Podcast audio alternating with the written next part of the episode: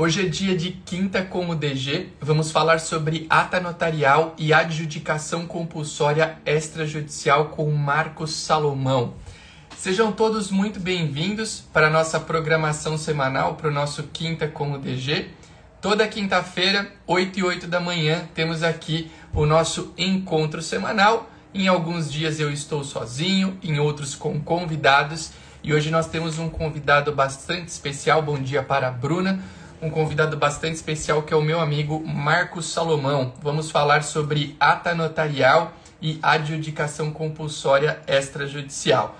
Lembro a todos que essa nossa programação é semanal, toda quinta-feira, 8 e 8, a gente está por aqui, então fique conosco. E estando ao vivo, vocês têm a oportunidade de tirar dúvidas, de acompanhar esse conteúdo bem valioso.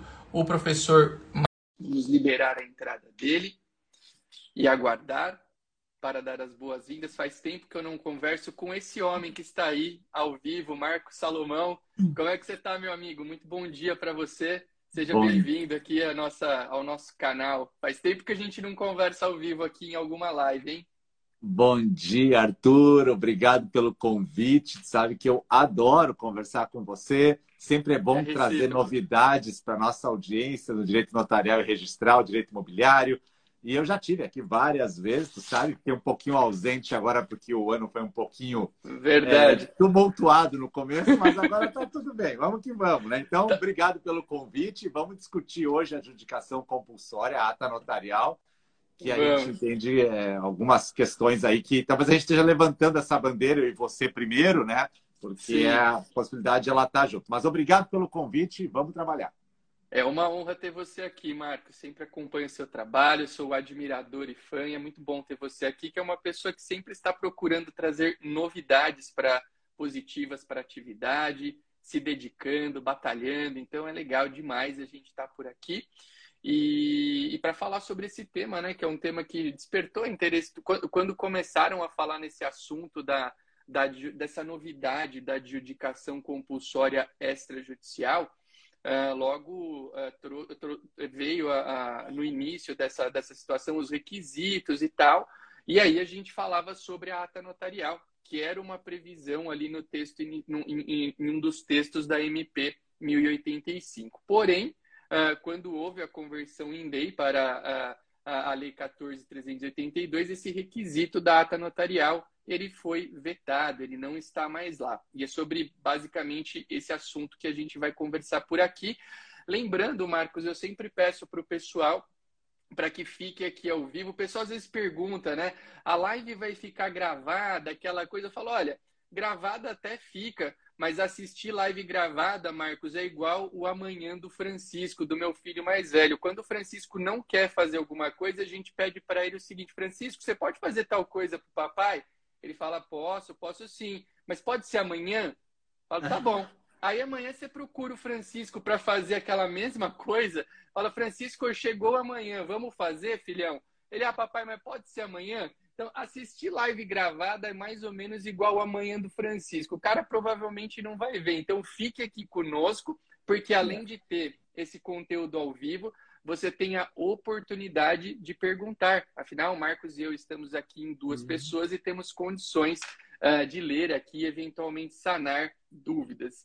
Mas vamos lá, vamos falar sobre o nosso tema, como dizíamos.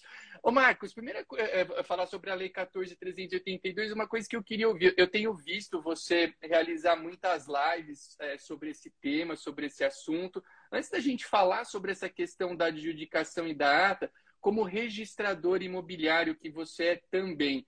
Qual que é a tua impressão sobre a lei? A gente ouve de tudo, né? A gente, ah, essa lei é boa, essa lei é o começo do fim da atividade dos registradores. A gente ouve conversa para tudo quanto é lado.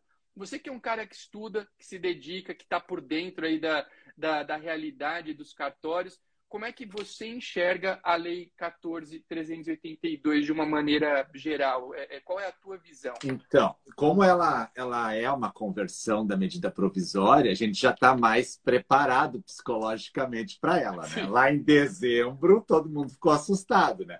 Mas agora que ela converteu, a gente não, já era esperado que isso aqui ia acontecer, era esperado que isso ia acontecer. Então agora a gente consegue fazer do limão uma limonada. Na chegada, logo em seguida, assim, em dezembro, né? Foi 27, eu acho, na 21, foi ali no final do ano, né? Foi um pouco assustador tudo, né? Cinco dias para fazer isso, aquilo. Então, foi um pouquinho mais difícil, né? É, algumas questões de territorialidade que agora não foram confirmadas, então teve algumas coisas que assustaram. Mas a gente, como sempre, né? A vida é cheia de adversidades, a gente vai trabalhando, vai se superando e logo o sistema registral se adaptou. E alguns com mais dificuldade, outros com menos, mas a gente conseguiu já é, dar essa, essa, essa jornada clara para o que vai acontecer né, para a sociedade. Bom, Fora isso, daí houve a conversão da lei e mais novidades vieram, né? como a adjudicação é o exemplo claro. Tudo que desjudicializa vem somar para a sociedade, porque a gente não está tirando do judiciário nada. A gente está simplesmente exercendo aquilo que é de comum acordo das pessoas e que trava o poder judiciário, porque são questões mais é, voluntárias. São, não tem lide aqui, não tem briga aqui. Né? Diferente quando tem uma, uma discussão que o Estado tem que tomar a decisão. No nosso caso, não. A gente toma decisões dentro do, do sistema, mas decisões ali que a gente tem uma margem para trabalhar. Então, tudo que desjudicializa vem para somar. Veio a adjudicação, mudaram algo na uso capião, isso. mudou algo na união estável. Beleza, vamos trabalhar isso aí. Então, minha impressão da lei é boa a lei, tá? É boa a lei. Vamos agora fazer o quê? Transformá-la em realidade. Porque, às vezes, quando a norma vem, não tem como aplicar. Eu não estou dizendo que ela não é Sim. aplicável na, naquele sistema, ah, é uma norma guardando regulamentação, a Constituição. Tem tudo isso, né? Quem estuda direito constitucional. Mas estou dizendo que ela é de difícil aplicação do jeito que está a adjudicação compulsória. Então não adianta a gente chegar e ah, amanhã eu vou entrar com a minha adjudicação, já vai dar certo. Calma tem coisas aqui que eu não sei e muita gente não sabe. Por exemplo, né, Arthur? Ah, vamos, vamos trabalhar um pouquinho, vamos. E eu, e eu, gosto, e eu gosto. E eu gosto disso que você falou, viu, Marcos? Porque o pessoal, quando, quando surge é, novidade, sempre tem os críticos de plantão para já falar: isso não vai funcionar, isso uhum. não, não tem como, que absurdo. Cara, eu, eu acho que a gente já viveu tantas situações análogas análogas, parecidas e, e, algumas até talvez com um potencial lesivo maior para a atividade, vamos Nossa. assim dizer, e passamos por elas. Então, eu, eu acredito fortemente que qualificar ou taxar uma lei como boa ou ruim daqui para frente uhum. vai depender muito de nós mesmos. Né? É claro uhum. que pensando num, numa, num viés geral, assim, né? É, é, é existiram alguns pontos com a conversão em day que é, é foram tratados como perdas. Né? Por exemplo, a 8935 tinha sido alterada para permitir que os tabeliães realizassem, é, os tabeliães de notas realizassem a arbitragem. Não, não, essa, esse, esse parágrafo foi vetado. Eu, eu vou te falar a verdade, eu já estudei muito esse tema, eu até eu entendia alguns anos atrás que sequer precisaríamos de autorização legal para fazer arbitragem, mas a verdade é que hoje a gente tem visto muitos, uh, uh, muitas manifestações nesse sentido e a gente também não pode uh, tapar o sol com a peneira, né? Mas por outro lado, eu até esses dias estava conversando com o Bernardo, que eu sei que é teu amigo também, o Bernardo Chese, a respeito dessas, dessas alterações legais. E nós chegamos, a, nós conversamos que aquele parágrafo 5 do artigo 7 da 8935, que permite os convênios para os tabeliões de notas, ele é um baita campo de trabalho. Ali, se a gente tiver uma exploração adequada, uhum. talvez algumas das perdas que você, que você teve com a exclusão dos parágrafos, né? aquele negócio da, da, da leiloaria também que foi excluído, de poder Na ser leiloeiro é. e tal, é Pois é, mas uh, existem outras possibilidades. Então, acho que o caminho agora é tentar, é tentar né, nos, uh, nos, nos apegar e fazer acontecer aquilo que existe de produtivo. Né? Então, o, o, que não passou momentaneamente não tem o que se fazer agora, então é virar a página e concentrar exatamente naqueles pontos que a gente tem condição de mudar alguma coisa. E até, aqui talvez já começando um pouco a falar do nosso assunto, você vai se recordar disso também, porque é, eu, eu acho que até esse assunto a gente já trocou alguma ideia. Quando a uso capião extrajudicial foi inserida no nosso, no nosso direito ali, pelo, pelo Código de Processo Civil, que quando entrou em vigor ali o 216A, uhum. Você lembra que a galera falava da uso campeão extrajudicial? Pô, isso não vai pegar de jeito nenhum. Uhum. Tinha aquele lance de precisar da anuência do proprietário tabular, que era muito ruim também, e depois mudou. Mas existiu o tempo de amadurecimento daquela lei, daquele instituto novo, e, com as, e, hoje, por mais que talvez em muitas cidades uh, uh, a uso capião extrajudicial possa não, não operar de forma plena, já mudou positivamente. Né? Já temos muito. Na minha realidade, por exemplo, funciona a uso capião extrajudicial. Então, acho que é legal uhum. né? a, gente, a gente se concentrar naquilo que, que está ao nosso alcance. É, é, é, é, é olhar com um olhar realizador aquilo que está na nossa mão. Na é verdade, porque se a, gente, se a gente ficar se lamentando do que não tem, não, rapaz, a, gente fica, a gente fica aqui um dia inteiro, né? A vida não pertence aos que lamentam, pertence aos que trabalham. Então, a gente tem que trabalhar, tem que ter iniciativa, tem que se entusiasmar todo dia, tirando forças, ninguém sabe de onde, mas a vida não pertence aos que choram, né? Enquanto uns choram, outros vendem lenços, né? Vale lembrar isso, né? Verdade. É, mas Arthur, tu sabe que o, o, olhando assim a alteração legal, né? O pessoal no chat ali está conversando que todos os cartórios fazem uso capião extrajudicial, né? Alguns não fazem ata notarial. Essas queixas nós conhecemos e a gente assim lamenta, mas deve ter seus motivos, né? Assim Sim. como é, coisas que acontecem em todas as profissões, são, são coisas que a gente não tem controle. Né? Assim, ó, o cartório tal não faz. Às vezes a informação chega aqui para nós, o cartório tal não faz. Daí depois eu falo com o colega e diz: não, não é que eu não faço, eu faço, só não faço aquele porque aquele não é caso do campeão. Então, às vezes tem que Sim. cuidar só o qual é a, a situação, né? Bom, Sim. a adjudicação veio lá então no 216B, B. 216B, né? E ela diz que vai tramitar no registro de imóveis. Maravilha. No texto original, o legislador entendeu que o tabelião ia participar do ato e isso foi vetado pelo presidente, mas não foi proibido. É isso que nós queremos chegar. Isso. Então, a, a, gente vai analisar agora um pouco dos requisitos, aí você, e a gente vai ver se seria bom ou não ter uma ata notarial. Por quê? Porque pode ser que o registrador não defira a adjudicação compulsória. Não, não, não me senti seguro. E por quê? Ah, porque falta Isso. alguma coisa. E nesse caso, pode ser que a ata complemente. Nós vamos explicar por quê. Como pode ser que você precisa de um documento e não sabe a forma desse documento. Por exemplo, uma quitação, como é que você vai buscar ela? E aí pode ser que a ata lhe ajude. Então, a gente vai trabalhar um pouquinho dos requisitos, né, Arthur? E, e, o primeiro deles precisa de advogado, muito importante, né? O advogado vai pedir isso no registro de imóveis, então vai ter um requerimento dele pedindo. É, e aí ele vem trazendo uns documentos que são importantes, ó, promessa de compra e venda, ou cessão, prova do inadimplemento, né? Da celebração que o cara não quis fazer a, a escritura, né? E aí ele pode ser notificado é, pagamento do imposto de transmissão, procuração, certidões dos distribuidores forenses da situação do imóvel. Então, há uns requisitos básicos aqui. Então, chega no, no cartório, só, eu vim fazer a adjudicação, está aqui a minha promessa de compra e venda. Primeira pergunta, está quitada ou não está quitada essa promessa? Né? Está quitada ou não está quitada? E aí é interessante que a gente já fica um pouquinho na dúvida se precisa estar quitada ou não está quitada. Está quitada, no meu entender. Sim. Bom, Vou notificar o, o vendedor, então, né? E o vendedor, ele assina a notificação, mas fica em silêncio. Esse silêncio é concordância ou não? Também não disse para mim ali, né? Não disse. Ele se nega a assinar. Eu posso fazer por edital? Também não me diz, né? Nada. Existem titulares de outros direitos reais na matrícula. Preciso intimar todos?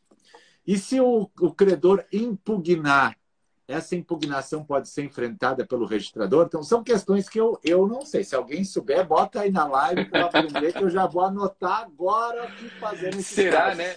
Ô, Marcos, será que o CNJ uh, ah, soltará um provimento a lá provimento 65 para adjudicação compulsória extrajudicial? Porque é, realmente hoje se a gente for. É, é, é interessante que muitas das perguntas que você fez, não sei se intencionalmente ou não, mas elas trazem é, pontos que na uso capião extrajudicial tem resposta. E onde está essa resposta? Basicamente no provimento 65.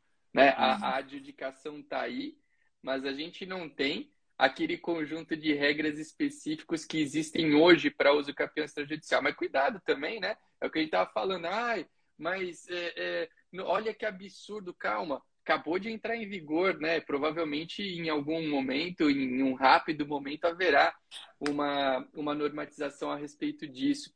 E você sabe, Marcos, que falando um pouquinho do, dessa parte documental, uh, quando você tocou no assunto da obrigação. Realmente, se a ata notarial estivesse ali como um elemento obrigatório, um requisito obrigatório para adjudicação, a potencial utilização dela seria muito maior, muito maior do que sendo um elemento facultativo. Mas é óbvio, e aí eu acho que o ponto que a gente tem que é, trocar essa, essa, essa ideia quanto a esse documento é o quê? Ela é, é algo até que você acabou de citar. O fato dela não ser obrigatória não quer dizer que ela não possa acontecer. Né? Eu, eu, eu, eu, sabe que eu falo muito sobre o tema uso capião extrajudicial, que acho que tem alguns pontos que a gente pode pensar para cá, né, para esse para esse tema que nós estamos tratando hoje.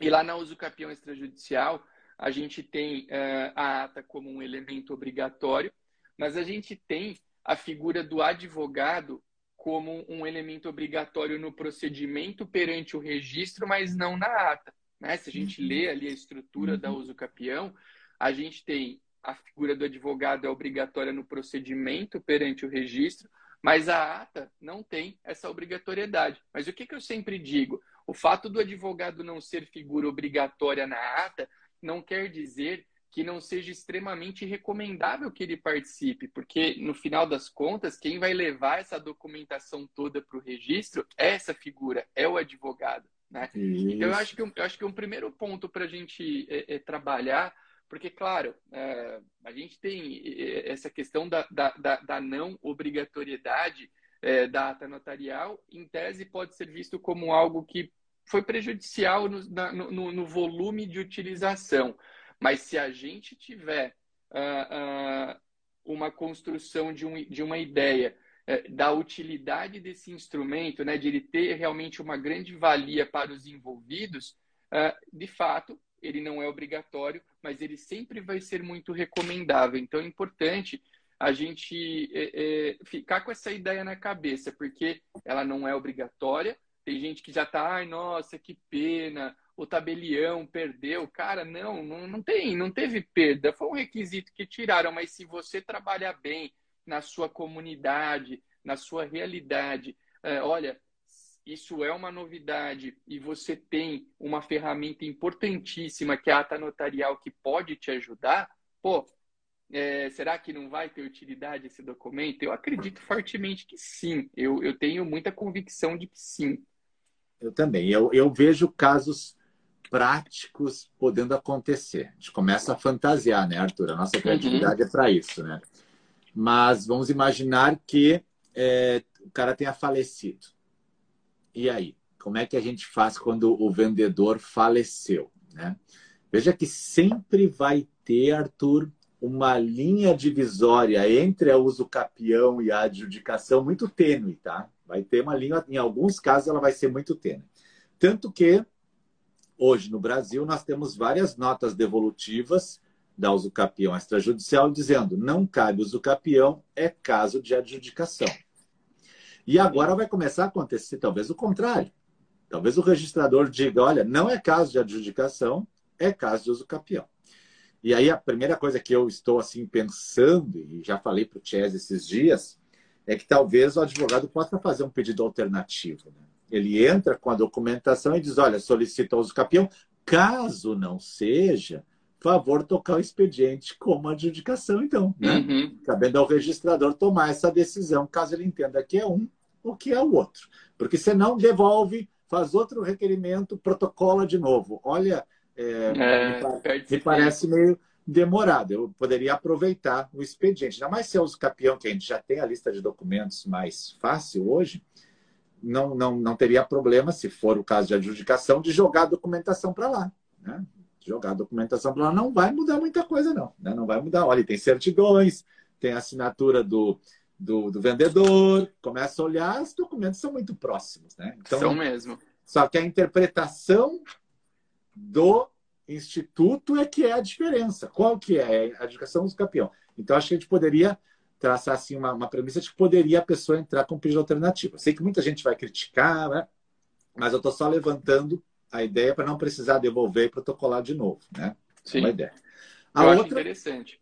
É, acho que ganhamos tempo todos, né? Ganhamos tempo todos.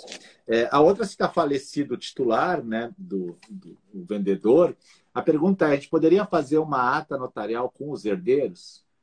Onde eles declaram nessa ata notarial que, olha, o pai realmente vendeu esse bem para ele e, e a gente tinha grande parte pago, agora recebemos a última parcela, aqui está quitado da nossa parte, não tem mais nada a receber, e da nossa parte pode fazer adjudicação.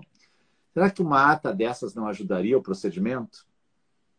Sim, inclusive, inclusive, né, Marcos, para distinguir um pouco para a gente não ter uma ata notarial exclusivamente com, com declarações, poderíamos até trazer um rol de documentos que ajudassem na comprovação dessa quitação, né? Porque quando a gente pensa, até tem um, acho que um aluno nosso aqui que está perguntando algo nessa linha, o Antenor Américo, ele fala aqui sobre a questão da adjudicação contra espólio, onde tem a minuta de quitação.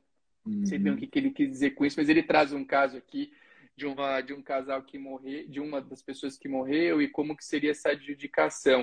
Uh, cara, eu, eu acho interessantíssimo, porque nesse, essa, nessa ata notarial nós poderíamos construir todo o, o, o embasamento documental nós, nós não, né? Na verdade, as partes com o nosso apoio, né? Mas poderíamos é. construir é. um embasamento documental que permitisse a realização da adjudicação. Então, de fato, Isso. a gente pode ter, sim, a declaração dos herdeiros no sentido do recebimento desse valor. Eu acho que é uma, uma, uma possibilidade interessante. Já declara lado... junto que são únicos herdeiros, para só Exato. plagiar a norma do uso capião, já declarar junto. Eles também declaram que são os únicos herdeiros, né? Bota sim. isso junto.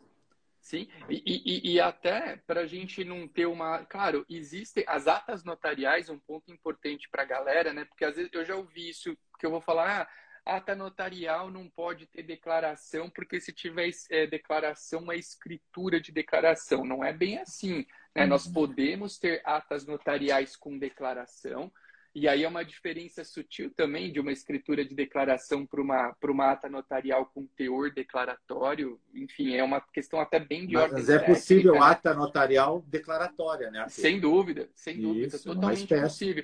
Mas, mas eu, eu acredito que dentro desse contexto que a gente estuda, seria, não sei até o que, que você acha, ao lado da declaração, nós poderíamos uh, juntar toda essa todo o embasamento documental, as provas de pagamento, no sentido de que aquele camarada é, é, fez para o é, pro espólio, hum. talvez eventualmente até para é, depois já para os herdeiros, né? Então, eu, eu acho que a ata notarial é um documento que tem um potencial de utilização muito grande e, inclusive, ele pode, Marcos, você como registrador, talvez até é, possa falar isso com maior propriedade, muitas vezes ele é um facilitador no trabalho do registrador imobiliário. Por quê? É, se a gente for pensar no uso campeão extrajudicial, uma ata bem feita, ela corresponde, ela pode corresponder ao único documento apresentado para o registro. A ata uhum. notarial para fins de uso capião extrajudicial pode ser o único documento para justificar a uso capião. Por que não é, pensar nisso também para a adjudicação compulsória. Né? A uhum. gente até teve aqui um dos nossos uh, espectadores que perguntou: pô, eu vou ter que esperar o CNJ regulamentar a matéria para fazer uh, uma adjudicação extrajudicial? Eu acho que não, com não, certeza não. Só está mas... dizendo os pontos sensíveis que a gente vai ter que enfrentar. Exatamente. Mas por não ter regra, uh, de fato, o olhar do registrador imobiliário competente nesse caso, ele vai ter um peso até muito maior, porque não tem regra. Né? E se não tem regra. Sabe uma coisa que eu pensei? imagina que tem uma família morando no imóvel, tá? E, e, e, e o cara que vem pedir adjudicação, ele não está no imóvel. Ele não está no imóvel. Ele tem lá o contrato dele de promessa de compra e venda em casa e ele quer agora pedir adjudicação, mas tem outra família no imóvel. Sabe-se lá como é que essa família foi parar lá, se negociou, se não negociou. E aí ele vem pedir adjudicação. Veja, como é difícil para o registrador, né? Tá, tu vai adjudicar o bem, mas tinha outra família que não sabe se tem outra promessa lá. Talvez aqui uma ata notarial dizer quem está no imóvel, se tem algum, alguma questão lá dentro de, de, de, negócio jurídico, fosse mega importante, né? É. Porque, porque tem alguém no imóvel o cara pode estar adjudicando para fazer mal àquela família. Então, tem alguém no imóvel, eu, eu fecho os olhos para isso ou não? Né? Eu mandar, notificação lá, não, o cara nunca morou aqui, tem outra família aqui. Vai achar o está em outro lugar. Aí tem uma família ali que não tem nada a ver. Não seria interessante a ata notarial dizer dessa família que, que a que título ela está lá? Talvez fosse. Né? Sim. Sim, sem dúvida. E aí, mais uma vez, assim como acontece com a uso capião extrajudicial, essa ata notarial, uh, nesse, no caso que você traz, tem a diligência como um requisito bem, bem importante para ver o estado ah. que aquele bem se encontra, né? Uh, a gente, a gente a está pensando, eu estava refletindo aqui sobre essa possível ata notarial e eu, eu, é, esse meu pensamento até veio instigado por um comentário que teve aqui no sentido, olha o que o Ricardo Conceição falou, o medo sobre o veto da, da, da, da ata notarial. O medo era o custo dessa ata na redação original da MP 1085. Seria o mesmo valor da escritura e tornaria o custo muito elevado. Ricardo, você sabe, cara, que essa questão do, do, do custo da ata notarial, quando ela é tratado uh, como um ato com valor, que acho que é por isso que você está trazendo essa discussão, ela nem sempre é sinônimo de um ato notarial mais financeiramente elevado do que a cobrança tradicional da ata notarial. E eu te explico por quê. Uh, a ata notarial para fins de uso capião extrajudicial que você citou, ela foi considerada pelo legislador e até pelas entidades de classe como uma ata notarial com valor, com conteúdo econômico, porque foi, foi se dito que ela tem um caráter sacramental, né? como se ela envolvesse uma espécie aí de transmissão é, de um bem uh, uh, uh, para alguém. mas olha só que legal isso que eu vou te falar agora. Quando, quando a ata notarial é tratada como um ato com valor, você cobra uma única vez um ato dentro da tabela de custas com valor, independentemente do número de páginas da ata notarial. Aqui em São Paulo e em muitos estados do Brasil, se você tem uma ata notarial sem conteúdo econômico, ela é cobrada como eh, ela é cobrada de acordo com o número de páginas. E uma ata uhum. notarial para fins de uso capião extrajudicial, ela normalmente tem inúmeras páginas, porque uhum. envolve visita, envolve análise documental, envolve a coleta de declarações. Então, uh, e, e, outra coisa, em estados como São Paulo, isso também acontece em outros locais do Brasil, a ata notarial em diligência ela é cobrada com um valor dobrado, é previsão da tabela de custas, não tem uhum. negociação, é, é tem que cobrar. Então, aqui em São Paulo, por exemplo, é, é muito mais vantajoso para o solicitante da ata notarial é, cobrar como um ato com valor, porque ele paga uma só vez, independentemente do número de páginas, do que cobrar de acordo com o número de páginas e provavelmente dobrado. Então, é só um esclarecimento que essa cobrança com valor da ata notarial, apesar dela ter esse nome com valor, ela pode ser uma cobrança bem vantajosa para o solicitante. Agora, quando a gente pensa em número, né, em numerário, uh, eu sempre penso naquilo que a gente chama de custo-benefício. Quais são os benefícios que aquele ato te dá? E, e realmente eu acho que tanto para uso capião como para adjudicação, a gente tem aí um volume muito grande de benefícios é, que podem ser ofertados para quem solicitar. Achei legal falar isso, viu, Marcos? Que a galera pensa que ah, não vai cobrar ata com valor, vai ficar mais caro. Não, não necessariamente. Nesse caso, não.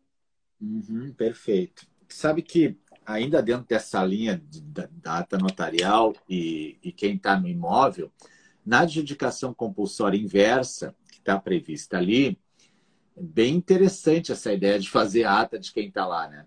Porque você Sim. imagina, eu vendi, quero me ver livre do imóvel. O cara que comprou não quer, não quer fazer escritura. E aí vai começar a vir IPTU para mim, eu já estou naquele estado de ficar né, nervoso. E aí eu, adjudicação compulsória inversa. Vamos intimar, vamos notificar o comprador. Vai na casa, o comprador diz: não assino. Ou assina e silencia, que a gente ainda não sabe se vai poder aplicar o silêncio. Muito bem. Volta para o registrador decidir. Olha, é, é uma gama de opções que aparece. Tem que dar um peitaço aqui, né? Tem que dar um peitaço. Então, se o cara não assinou, se eu não sei como, eu posso transferir para ele, será? Então, tudo eu fico inseguro em relação a tomar uma decisão. Mas talvez aqui a ata notarial de quem está no imóvel, de, da situação, talvez ajude o registrador a tomar uma decisão. Afinal, o comprador está lá no imóvel, o vendedor tem todas as provas de quitação, o, o, a situação fática é real e documental também, me parece mais fácil de eu tomar uma decisão do que não ter a ata notarial.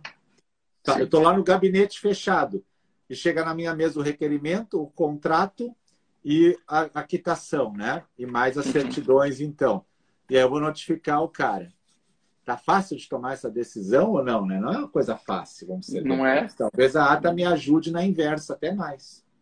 Pois é, e é interessante né, pensar nessa questão da adjudicação compulsória também pelo lado do, do, do, do, vendedor que quer se desfazer daquele imóvel que não é mais dele. Normalmente a gente pensa na adjudicação só no olhar, ah, não, é, é o comprador que não está conseguindo trazer para o nome dele, porque, sei lá, o vendedor por alguma é, razão. Aqui em Tramandaí, aqui em Tramandaí, que é nosso litoral, quando foi criada a adjudicação compulsória inversa pela doutora Laura Ullman, juíza da comarca, é, a preocupação dela era que a prefeitura, o município queria intimar para pagar IPTU, tinha dívidas enormes, e as pessoas estavam nos bens, mas não passavam para o seu nome. Isso. E aí estava no nome da pessoa anterior e IPTU pegando lá. E o cara queria se ver livre do bem não tinha opção. Então se criou essa forma da adjudicação compulsória inversa aqui no Sul. Eu fiz uma live com ela no ano passado, em março, sobre isso. Nós conseguimos a portaria, até passamos para todos os alunos. Mas agora me parece que, então, agora ficou a nível nacional, parece que está mais claro do que nunca que tem o vendedor direito de se ver livre do imóvel e passar ao comprador. Diz, olha, eu não quero, isso aqui já, já vendi, achei, eu achei que tinha feito escritura e eu fiz um contrato, o cara me quitou, eu não consigo me ver livre do imóvel. Né? Sim. Então, e, e, esse ponto, você sabe que ele é interessantíssimo, porque a gente pensa, às vezes, com um olhar. Eh, eh, quando a gente pensa nesse caso do vendedor, Marcos, eh, a gente pensa, às vezes, com aquele casinho isolado, uma pessoa de um caso ou outro, né? Mas, cara, olha só o exemplo que eu vou te trazer, que interessante. A gente tem em Itacoaxetuba, cidade onde eu sou tabelião, existe uma loteadora na cidade muito conhecida, conhecida por todos, e ela tem ah, inúmeros imóveis que ela vendeu, que ela tem um embasamento documental forte aí que, que comprova essa, essa venda, só que os compromissários compradores eles não, não aparecem para fazer a escritura, ela notifica, ela tenta de tudo. E o que, que acontece? Hoje você vai fazer uma pesquisa na, lá, lá no Poder Público Municipal, no município, quanto a débitos de IPTU, Claro que hoje existem algumas outras alternativas para que ela é, se veja livre disso, né? Mas ela, ela não consegue transferir a propriedade e ela tem esse prejuízo de ser cobrada por um imóvel que não é mais dela. Né? Não, não, é, não faz mais parte da, do, do, do, das propriedades que estão sob a gestão dela. E até o próprio protesto. Né? Hoje a gente tem o protesto de certidões de dívida ativa que geram uma série de restrições. Então, é bem legal, né? É, é, é claro interessante que, esse exemplo, caso das loteadoras, eu nem tinha muito... lembrado, mas incorporadora também vende o apartamento e o cara não quer passar por nome. Às vezes o cara está separado de fato, até ou se divorciou, está com problema de partilha de bens, ou tem credores de olho nele, ele não quer botar o bem no nome. A Gislene, por exemplo, trouxe aqui: o vendedor poderia renunciar também o imóvel para se ver livre, né? Poderia. A renúncia de propriedade, ela de fato é uma alternativa.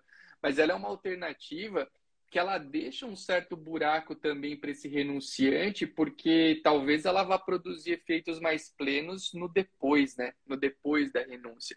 Mas, claro, a gente tem uh, uh, muitas possibilidades, mas o que a gente está trazendo aqui é mais uma, né? A, a adjudicação compulsória extrajudicial, ela pode sim uh, ser uma alternativa para esse caso, né?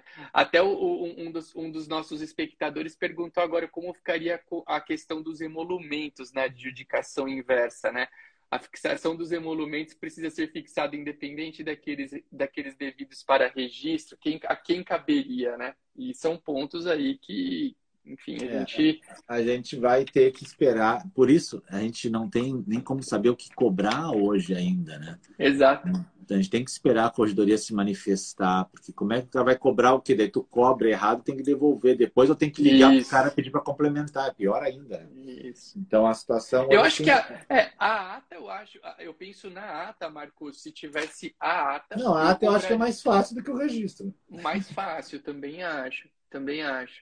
Agora, olha só que interessante, eu tá, eu tô lendo aqui, aliás, eu estou lendo o material preparado pela Yasmine, viu? Dá os parabéns, eu sei que ela trabalha contigo, ficou muito Isso. legal aquele material que ela preparou sobre as mudanças do, dos textos da MP. Dá os parabéns uhum. aqui para ela, que ficou muito top esse material.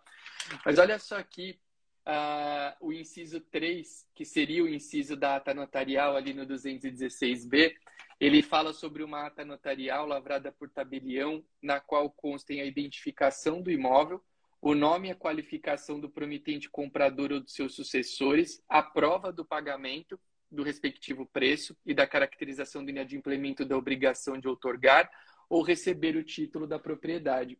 Você sabe, Marcos, que uma coisa que eu ouvi de algumas pessoas uh, que, em tese, tentavam justificar a ausência de necessidade da ata notarial como um elemento obrigatório, caminhava no sentido de que na adjudicação, a base para a adjudicação em si, ela seria uma base documental muito mais clara, muito mais clara do que a base da uso capião, né? Porque você já teria os contratos, as provas de pagamento e tudo mais, Uh, essas provas já existem, já existiriam por si só, independentemente de qualquer constatação pelo tabelião. E em tese, em tese, nós poderíamos estar de uma, diante de uma ata notarial uh, um tanto quanto inócua, porque, enfim, eu vou constatar aquilo que está num documento, em tese não precisaria.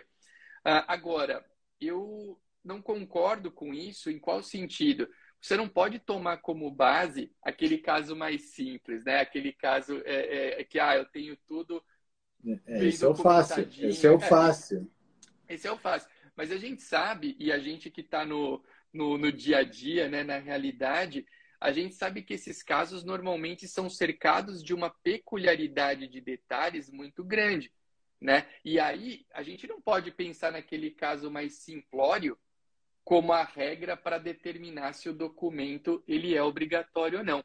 Só deixando um recado aqui para o pessoal, quem está pedindo sobre o material da Yasmine que eu citei agora, eu acho que no perfil dela, né, Marcos, tem disponível. Acho que no perfil é dela tem um link. Se não tem, manda é. um direct para ela. Isso, ela, ela provavelmente vai conseguir uh, ajudar. O pessoal está colocando aqui no chat o perfil da Yasmine. Uh, mas voltando, a gente não pode qualificar um documento como, ah, não, a ata notarial ela é inócua porque na grande maioria das adjudicações extrajudiciais você já tem ali o contrato e tudo certinho. Agora, uh, eu, eu não concordo com isso, por quê? Porque eu acho que a, a, a ata notarial, mesmo nesses casos aparentemente mais simples, ela poderia ser um grande norte para o registrador imobiliário, um grande norte. Até porque a gente não pode esquecer de um detalhe que se a documentação, entre aspas, tivesse assim tão redonda, tão redonda, você tem muitos estados do Brasil, muitos mesmos, nos quais você apresentando o contrato com a prova de quitação, isso já é título transmissivo de propriedade. Né? Você já tem, tem muitos, mas muitos, muitos estados do Brasil que se você apresenta compromisso de compra e venda mais as eventuais sessões e se você tem prova de quitação tudo bem delineado, tudo bem desenhado, você não precisa nem de adjudicação e nem de uso capião. Você precisa exclusivamente apresentar o documento para ter a transmissão da propriedade. Então, uh, provavelmente, a esfera que a gente vai trabalhar na adjudicação compulsória extrajudicial, creio eu, que é uma esfera na qual a gente vai ter alguns buracos que impedem aquela, aquela clareza documental que permitiria o registrador formar uma convicção plena. E aí, nesse momento, você ter uma ata notarial com uma riqueza de elementos maior para o registrador, que está ali dentro, como o Marco citou, o registrador está ali no ambiente de trabalho dele, ele não tem como sair visitando todos os lugares o tempo inteiro. Cara, seria e é, seria não, é um baita instrumento. Exato. A gente vai é, passar por essas dúvidas todas, né? E alguém pergunta ali, vai ter ITBI, vai ter Laudêmio? A gente tem que esperar para ver como é que vão ser a questão de, desses outros imóveis com aforamento, se refere ao domínio útil, né? É, questões de, na prática, pessoas falecidas. Também o Flávio perguntou ali, uma incorporadora faliu e as pessoas têm os contratos e a quitação. Pode conseguir, né? Então, a incorporadora faliu. É, veja que interessante, até pergunta negativa, negativa da incorporadora ou não, né? Interessante, né? Se é uma pessoa jurídica, a gente precisa pegar todos os documentos relativos à compra e venda também, Arthur, né? Fiquei pensando aqui que ele botou, Sim. será que eu precisaria de uma negativa da Receita Federal? Talvez não, a lei não fala, né? Mas tu acha que o CNJ não vai pedir, né? Então começa a surgir, se for imóvel rural, nós vamos precisar de INCRE TR. Então.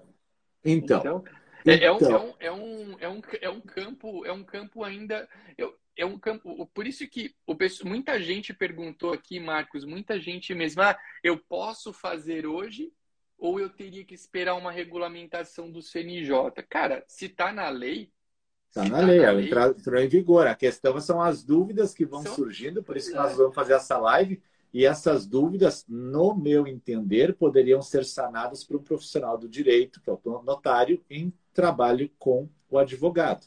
Então, acho Sim. que poderia se fazer uma ata colocando para dentro dela quitação, eventual, declara eventual declaração, documentos que acompanham o próprio, o próprio, o próprio negócio. E olha, vai ter gente que vai trazer carnê de PTU, para dizer, olha, eu quero adjudicação e eu estou morando aqui há cinco anos e Sim. eu paguei, e não é caso de uso capião, mas está aqui, ó, está aqui até os meus IPTU estão aqui, ó. O cara vai querer Sim. provar mais do que precisa, ele vai querer. Então, nada impede de se fazer a ata nesse sentido, colocando tudo que tem de informação para dentro. Porque a gente tem visto muito uso capião ter sido negada por entender que era adjudicação. E a grande diferença, Sim. no uso capião, não vou ter ITBI, claro. Na adjudicação eu vou ter. Né? Sim. Tudo bem. Normalmente é um custo alto, né? É, tudo bem. E, e, se tiver sessões dessa promessa de compra e venda, né? Eu tenho que, tenho que notificar todo mundo, né? Mas eh, seria bom relatar essas promessas. Por quê? A promessa é muito, muito irregular hoje no mercado. Ela não tem requisitos. Precisa de alguém que interprete ela muitas vezes. A promessa. E quais são os requisitos da promessa? Teoricamente, o contrato preliminar deve ter os requisitos do contrato principal. Somente Sim. quanto à forma que não. Mas a gente vê que a promessa às vezes é feita, eu sempre brinco, né? Pelo menino da Lan House, que tem muito bom coração, um coração Meia enorme, página. aquele guri com boné pro lado, assim, e aí ele, o cara chega ali, eu quero fazer um contrato de promessa, ele vai lá imprime na hora que saiu no Google, no patrocinado, Tá assim, ele é de bom coração, tá mas falta requisitos às vezes, né? Então aí a pergunta é: poderia o tabelião, analisando isso, analisando as declarações, narrar essa história melhor para o registrador, né? Sem dúvida. E de fato, e, e esse perfil de contrato, esse, essas sessões, a gente sabe que elas podem receber o nome de sessão, mas é, é, em termos de conteúdo, o que, que tem ali? Tem nada, né? Não tem nada. É o que você não, falou. Exato. É, é, o menino, é, o menino, da Lan House, é o vizinho é. que tem ali então. alguma profissão, que tem ali um computador e uma noção mínima de texto. O cara vai lá, resolve, é. digita e tá aqui, tá feito. É, tá Isso. reconhecido firma, né? Tá aqui, ó. O cara ainda reconhece firma para dar ah, aquela, aquela garantia. É, aquela garantia. Mas tá aqui, ó, eu reconheci firma. Não desmerecendo, claro, o reconhecimento de firma. É Esse é reconhecimento não... de firma, deixa eu te contar uma. O pessoal, uma época eu atendi um tabelionato fora da minha comarca, mas rapidamente, assim, a pedido do Poder Judiciário.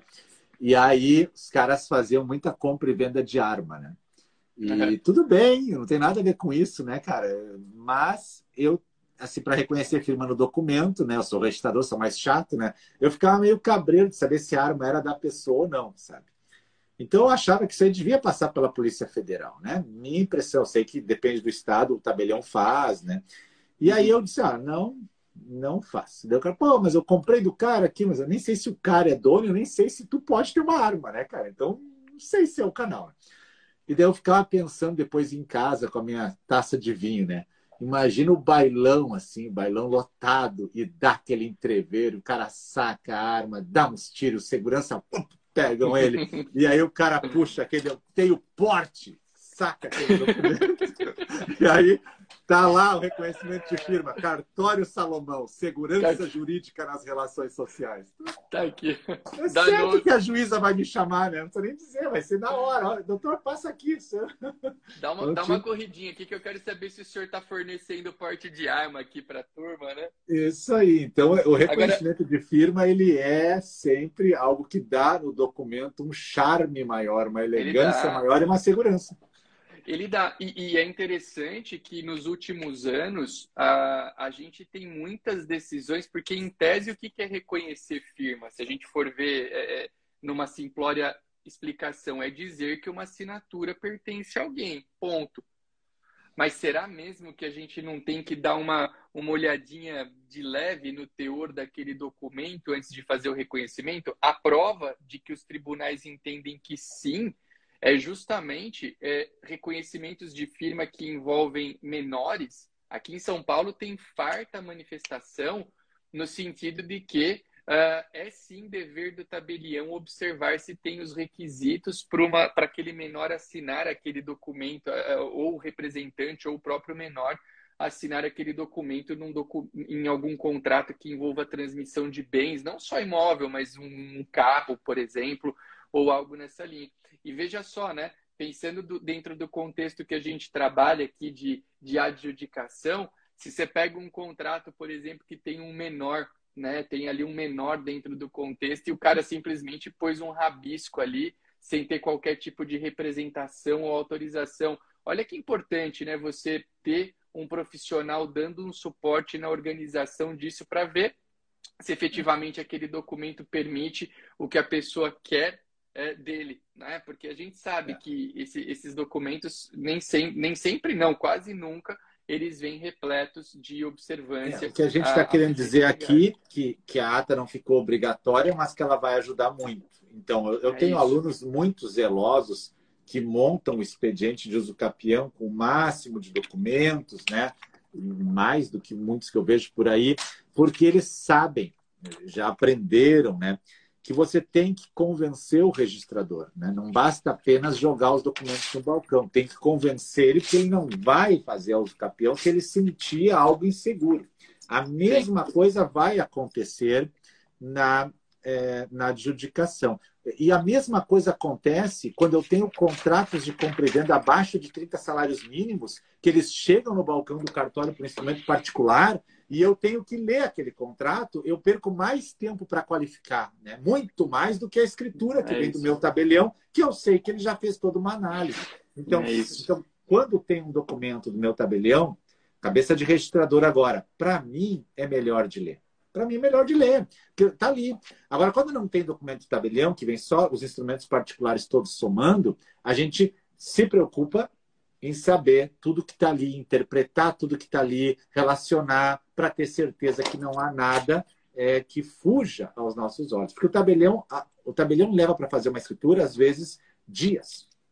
Porque ele conversa com a parte, ele pede os documentos, ele tira as negativas, ele faz o texto, chama as partes, assina. No registro, a gente recebe ali, tem que qualificar e registrar. É. Cinco dias agora, né? Então, quanto pois mais é. pesada a qualificação, mais vai atrasar. E se a minha qualificação tiver medo, medo no sentido não figurativo de medo, de temor, mas medo no sentido de receio, pode ser que eu dê a nota devolutiva e diga, olha, os documentos não me parecem suficientes porque tal coisa não está bem clara. Explique, apresente, né? Como era a adjudicação no, no, no campeão? A gente não está é. seguro, tanto que tem o procedimento de audiência de justificação lá Sim. na uso campeão, que o registrador pode chamar todo mundo e fazer uma audiência de justificação, porque, porque ele não está seguro de alguma coisa. E que, inclusive, até nessa mudança da lei agora teve aquela questão, né? Quando for alguma recusa absurda, né? Do, do sujeito do campeão, o registrador até ganhou um, um elemento maior para falar, ó, aqui não, né? Entendeu? Você tá... O que você está querendo está claro que é picuinha, vamos assim Enfrentar dizer. a situação, né? Acho muito lindo o registrador enfrentar situações que são absurdas, né? E para isso que a gente se prepara e estuda, né, Arthur? Não é, não é de graça que o cara está sempre estudando uma profissão como a nossa, como os profissionais do direito sabem disso. A gente passa a vida estudando, né? Sim. Então, o que eu aprendi na faculdade não é mais a mesma coisa hoje em muitos aspectos, né? Diferentemente de um médico que estuda o ouvido, ele continua igual de Adão aqui, né? Provavelmente uma leve variação, tá? Mas o livro que o pai do meu amigo médico usou na faculdade vai poder usar de anatomia, tá? Sim, sim, legal. Marcos, eu sei que você está com o teu horário contado, são nove horas, a gente conversou sobre o tempo e eu quero te agradecer pelo, pelo, pela oportunidade de ter você aqui falando sobre esse tema. É sempre bom conversar com você aí que está na, na vanguarda do estudo notarial e registral. E, e, cara, eu, eu acho que a gente deixou uma mensagem positiva aqui do, do intuito que a gente tinha, que é a mensagem uh, de que apesar, eu acho que a, a mensagem que eu gostaria que os, as pessoas que nos escutaram e talvez que irão escutar posteriormente aqui numa, na gravação é a mensagem de que, é, apesar de a gente não ter nesse novo procedimento da adjudicação compulsória extrajudicial, apesar da gente não ter a ata notarial como um requisito obrigatório, porque houve o veto ao inciso 3 do artigo 216b da Lei 6.015 de 73. Uh, ah, apesar disso, é, ela é um instrumento que pode ajudar fortemente aquelas pessoas que queiram uh, uh, obter êxito na adjudicação compulsória extrajudicial a alcançarem o seu objetivo. Então, eu, eu tenho bastante convicção que tudo que a gente expôs aqui ao longo é, dessa manhã é, deixa muito claro que a ata notarial é, ela não é obrigatória. O cenário ideal seria o cenário da obrigatoriedade, porém, porém, apesar de não obrigatória, ela é muito recomendável. E você que nos assiste, se você é tabelião, oficial de registros, advogado, advogada, se você trabalha em um cartório, você é o grande responsável por materializar essa recomendação. Né? E, essa, e essa materialização, eu tenho também bastante convicção que ela será benéfica a todo e qualquer tipo de profissional envolvido nesse procedimento. Então, eu, eu saio satisfeito desse nosso bate-papo, porque com certeza daqui boas ideias virão para esse ideal que a gente se propôs na manhã de hoje. Então, eu te deixo o meu muito obrigado. É, espero te reencontrar de forma mais breve do que é, esperamos essa, esse, esse novo encontro. Obrigado. E foi muito bom, muito bom mesmo ter você por aqui. Obrigado mesmo. Obrigado, Arthur. Aproveito para convidar todo mundo que a gente está chegando próximo da Semana do Registro de Imóveis, vai ocorrer na última semana de julho. Faça a sua inscrição quando aparecer para você um banner na tela e venha estudar comigo lá essa semana e é muito bom participar do curso do Arthur também. Às vezes eu consigo dar alguma aula lá que ele me pede, e a gente tem essa, essa interação e essa amizade que é muito importante entre notários e registradores. Obrigado, Arthur, é pelo convite. Obrigado a todos Valeu. que estiveram conosco aqui. Um abraço e um ótimo, um ótimo dia. Valeu, gente. Ótimo dia. Até mais.